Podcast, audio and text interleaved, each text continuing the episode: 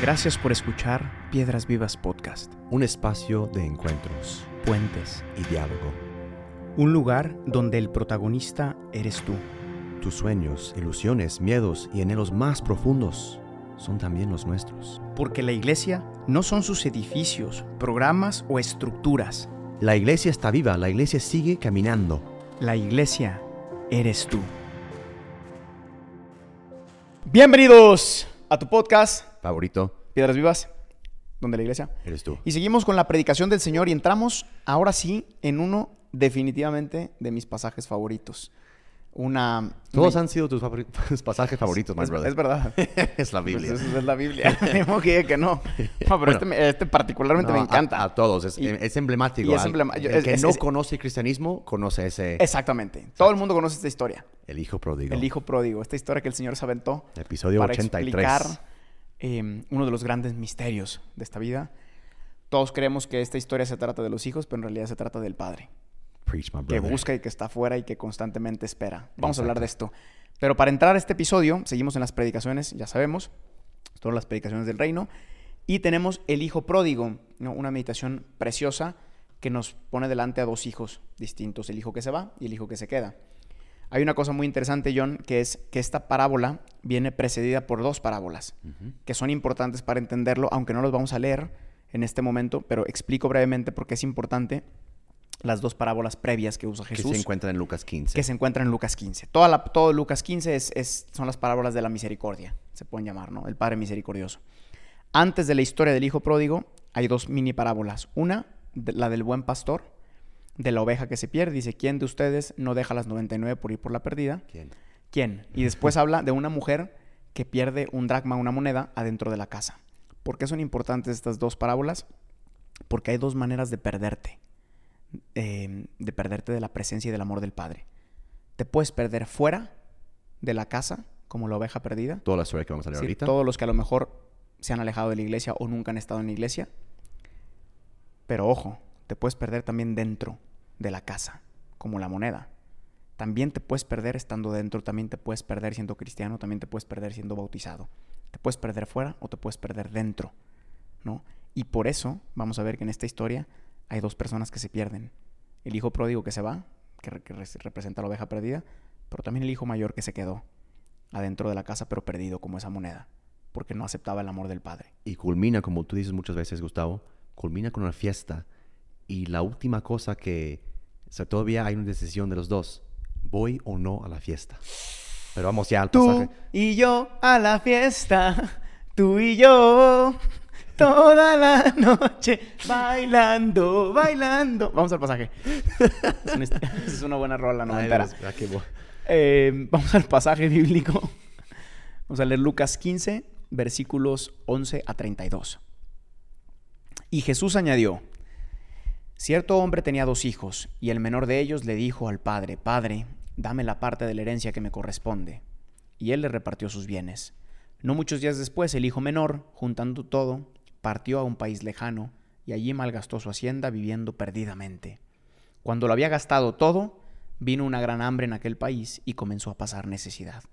Entonces fue y se acercó a uno de los ciudadanos de aquel país y le preguntó que si podía trabajar en sus campos apacentando cerdos. Y deseaba llenarse el estómago de las algarrobas que comían los cerdos, pero nadie le daba nada. Entonces volviendo en sí dijo, ¿cuántos de los trabajadores de mi padre tienen pan de sobra? Pero yo aquí perezco de hambre. Me levantaré, iré a mi padre y le diré, Padre, he pecado contra el cielo y contra ti. Ya no soy digno de ser llamado hijo tuyo. Hazme como uno de tus trabajadores. Levantándose, fue a su padre. Cuando todavía estaba lejos, su padre lo vio y sintió compasión por él. Y corrió, se echó sobre su cuello y lo besó. Y el hijo le dijo, Padre, he pecado contra el cielo y contra ti. Ya no soy digno de ser llamado hijo tuyo. Pero el padre dijo a sus siervos, Pronto, traigan la mejor ropa y vístanlo. Pónganle un anillo en su mano y sandalias en los pies. Traigan el becerro gordo, mátenlo y comamos y regocijémonos, porque este hijo mío estaba muerto y ha vuelto a la vida. Estaba perdido y ha sido encontrado. Y comenzaron a regocijarse. Su hijo mayor estaba en el campo, y cuando vino y se acercó a la casa oyó música y danzas. Llamando a uno de los criados, le preguntó qué era todo aquello. Y él le dijo, Tu hermano ha venido y tu padre ha mandado matar el becerro gordo, porque lo ha recibido sano y salvo. Entonces él se enojó y no quería entrar. Salió su padre y le rogaba que entrara. Pero él le dijo al padre, Mira, por muchos años te he servido y nunca he desobedecido ninguna orden tuya. Y sin embargo, nunca me has dado un cabrito para regocijarme con mis amigos. Pero cuando vino este hijo tuyo, que ha consumido todos tus bienes con prostitutas, mataste para él el becerro gordo. Y su padre le dijo, Hijo mío, tú siempre has estado conmigo, y todo lo mío es tuyo. Pero era necesario hacer fiesta y alegrarnos, porque este, tu hermano, estaba muerto y ha vuelto a la vida, estaba perdido y ha sido encontrado. Creo que podríamos dejarlo aquí. Es que estas son de las historias que no necesitas. ¿Qué vas a decir? Qué buen pasaje. No, es una joya. Es una joya, es una joya, es una joya. Este papá. Vamos al hijo menor. Ya, directo. La oveja perdida. La oveja perdida. Este hijo que se fue. Em, yo cuando estaba preparando esta meditación estaba pensando mucho en, tantas imágenes que uno podría usar y que están presentes en el Antiguo Testamento. Ah, y pensando justo en ese hijo menor, ¿no? A veces también le damos em, eh, mucha cuerda o le damos como mucha facilidad, como, bueno, se arrepintió y todo bien, ¿no? Pero hay que reflexionar en, el momento que se fue de casa, ¿no? Lo, ¿qué, había de mal en chance en su corazón al inicio y lo, cómo se convirtió? Y a veces una bendición, algo que era muy importante para la cultura judía y hasta hoy la herencia, lo que recibes de tu padre, hemos visto con Isaac y Jacob y Isaú, todo eso. Pero una bendición que, se recibe demasiado, que, que uno recibe demasiado temprano eh, no es una bendición. Una, imagina un padre que, que, entrega las llaves de su Audi A6 a su hijo, pero que, que, tiene 10 años. Pues claro que lo va a estrellar en, Se va a embarrar. contra el primer poste que encuentra, ¿no? Em, el coche está listo, la carretera es buena, el padre es bueno, obviamente, pero todo está en orden menos el hijo. Entonces justo el hijo menor en esa parábola, la misma cosa que nos debe hacer alabar al padre, ahora lo va a alejar. Sí, y es, en otras palabras, es lo que, mm, es lo que hemos visto desde el jardín del Edén. Mm. El hijo que en lugar de esperar a recibir del padre cuando se lo ha ganado, busca arrancar el don para él mismo. ¿no? El hijo arranca la bendición. El padre se la quería dar y se la iba a dar cuando el hijo estuviera listo. Exacto. Pero el hijo prefiere arrancarla. ¿Por qué? Porque estamos muy acostumbrados a querer las cosas ya. La quiero ahora. Quiero mi felicidad en este momento. Y nos cuesta mucho esperar. Y eso le pasó al hijo menor. De todas formas, el padre, eh, obviamente, es, es, como una falta de respeto, obviamente, hacia su padre, pedir la bendición antes de tiempo. Es decirle que ya está muerto. Pues sí, pero el padre, de todas formas, lo deja libre. Lo hemos visto en el jardín de Edén y toda la historia. De tu historia. Y es libre para, para escoger e inclusive aprovechar de los bienes antes del tiempo establecido. Y esto obviamente no, no, hay, no hay todo el tiempo para pasar toda la historia de Israel, pero este ha pasado una y otra vez más, ¿no? Adán y Eva extendiendo la mano para, eh, porque pues el serpiente les sedujo. Eh, tenemos al rey David, ¿no? Arrancando eh, de, pobre Urias a, su esposa, ¿no? Todo eso, ¿no? Esa, esa cosa que, de que yo quiero mi bendición, quiero mi herencia, quiero la promesa de Dios antes del tiempo, que, porque el tiempo que Dios estableció es el tiempo de preparación para ser hijo y eventualmente padre. Y hay una cosa también aquí muy interesante que es el corazón del hijo ya estaba fuera de la casa antes de que él saliera. Está, está claro. Está claro, ¿no? Por eso pidió. ¿Quién sabe cuánto tiempo pasó este hijo menor ya maquinando esos sueños, esas ilusiones? ¿Qué voy a hacer? ¿Con quién? ¿Con mis esos amigos? anhelos lejos del Padre. Exacto. Siempre que tomamos una decisión de alejarnos del Padre, nuestro corazón la tomó mucho tiempo antes y después la ejecutamos, ¿no? Eh, lo hemos visto también en toda la historia del Antiguo Testamento, ¿no? Estas, estos grandes pecados, esta, esta grande separación, esta gran ruptura, se gesta en un corazón con el tiempo, ¿no? que se va haciendo cada vez más chiquito, más chiquito, más duro, más egoísta. Y justo creo que antes de pasar al, hijo mayor, eh, seguro su corazón eh, que estaba fuera de casa fue engañado por las cosas de, fuera de casa, que, repetimos siempre aquí, que son buenas y todo eso. Em, pero esas promesas falsas, eh, obviamente imaginen como que la oveja, esa oveja en el, en el campo, ve los otros campos que pues aquí estoy comiendo puro pasto ya muerto en mi, en mi casa, a menos parece así, y, veo los campos allá más verdes, eh, mis amigos van allá y mm, bueno, mi padre es bueno, me va, me va a dar y, vamos, ¿no? Eh, y justo eh, Dios, me encanta que Dios, que Cristo pone al inicio de ese pasaje, como tú dijiste, un preámbulo, ¿no? Que comparado con, o sea, cada oveja para él es único, es, es, eh, tiene un valor infinito y por eso deja los 99 en casa o en, o en- en el redil y sale a buscar. Sí, y, y- y bueno, ahí tienes la, la oveja que se va. Podríamos hablar muchísimo, pero bueno, el tiempo es corto y además es un pasaje que... Y es, es más, de hecho el hijo menor es siempre más fácil identificarse Sí. con él. Ya, Pero ¿cuántos somos el hijo mayor? Aquí en la segunda parte, ¿no? Todos tenemos un pedazo de hijo menor, un pedazo de hijo mayor y un pedazo de padre. ¿no? exacto. Em, pero ahora vamos al hijo mayor, esa moneda que se pierde dentro de la casa, ¿no?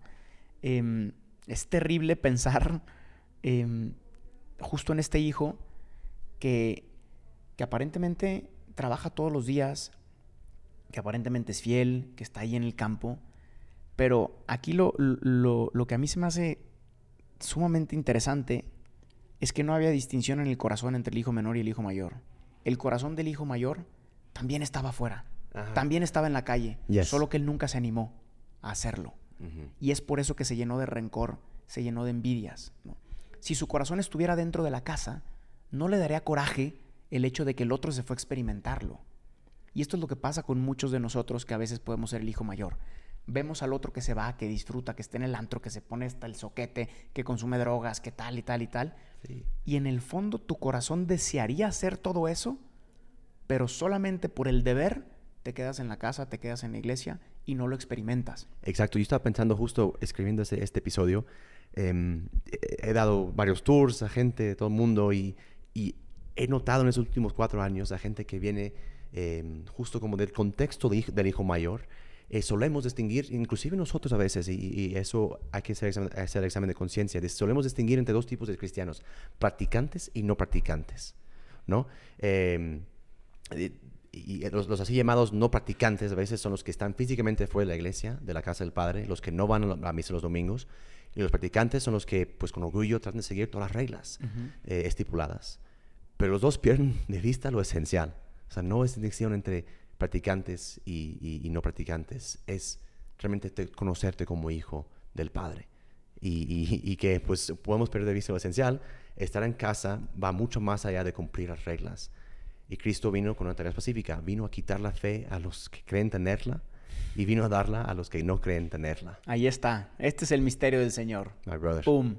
Aquí Eso está, esta, última frase es de Gustavo, no, yo no lo, no lo hice. Entonces, explícalo mejor lo que, lo que, No, es- es- eso vino a ser Jesús exactamente. Quitarle la fe a los que lo tenerla y dársela a los que creen no tenerla. Em, es impresionante realmente y sorprende el rencor que experimenta este hijo mayor, ¿no?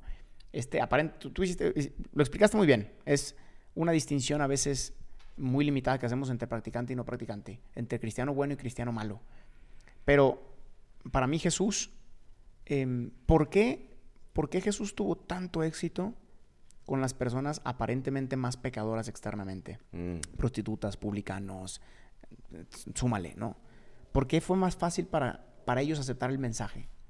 Porque el que se va de la casa, al menos es alguien que está buscando con honestidad. sí, Es un buscador yo necesito. necesito encontrar algo que me dé satisfacción. El que se queda, muchas veces, se queda renunciando a la búsqueda, ¿no? Y es por eso que después siente tanto coraje, ¿no? Exacto. Ya, ya, ya por fin sale la, la sopa, pues. Ahí salió la sopa. Exacto. Eh, y por eso, por eso todos los que tenían los deseos a flor de piel, normalmente es más fácil que encuentren a Jesús. Ujú. Porque después se dan cuenta que todas esas cosas eran solamente una probadita eh, de Jesús. Ya. de lo que realmente les iba a satisfacer. Pero el que cree que ya encontró todo, el que cree que ya está cómodo, el que cree que no necesita más, pues es más difícil que acepte a Jesús. Yes. Y sobre todo es más difícil que acepte también a su hermano. Esta parábola también nos presenta, y con esto pasamos al Padre, ¿no? Que no puedes ser hijo si no te reconoces hermano.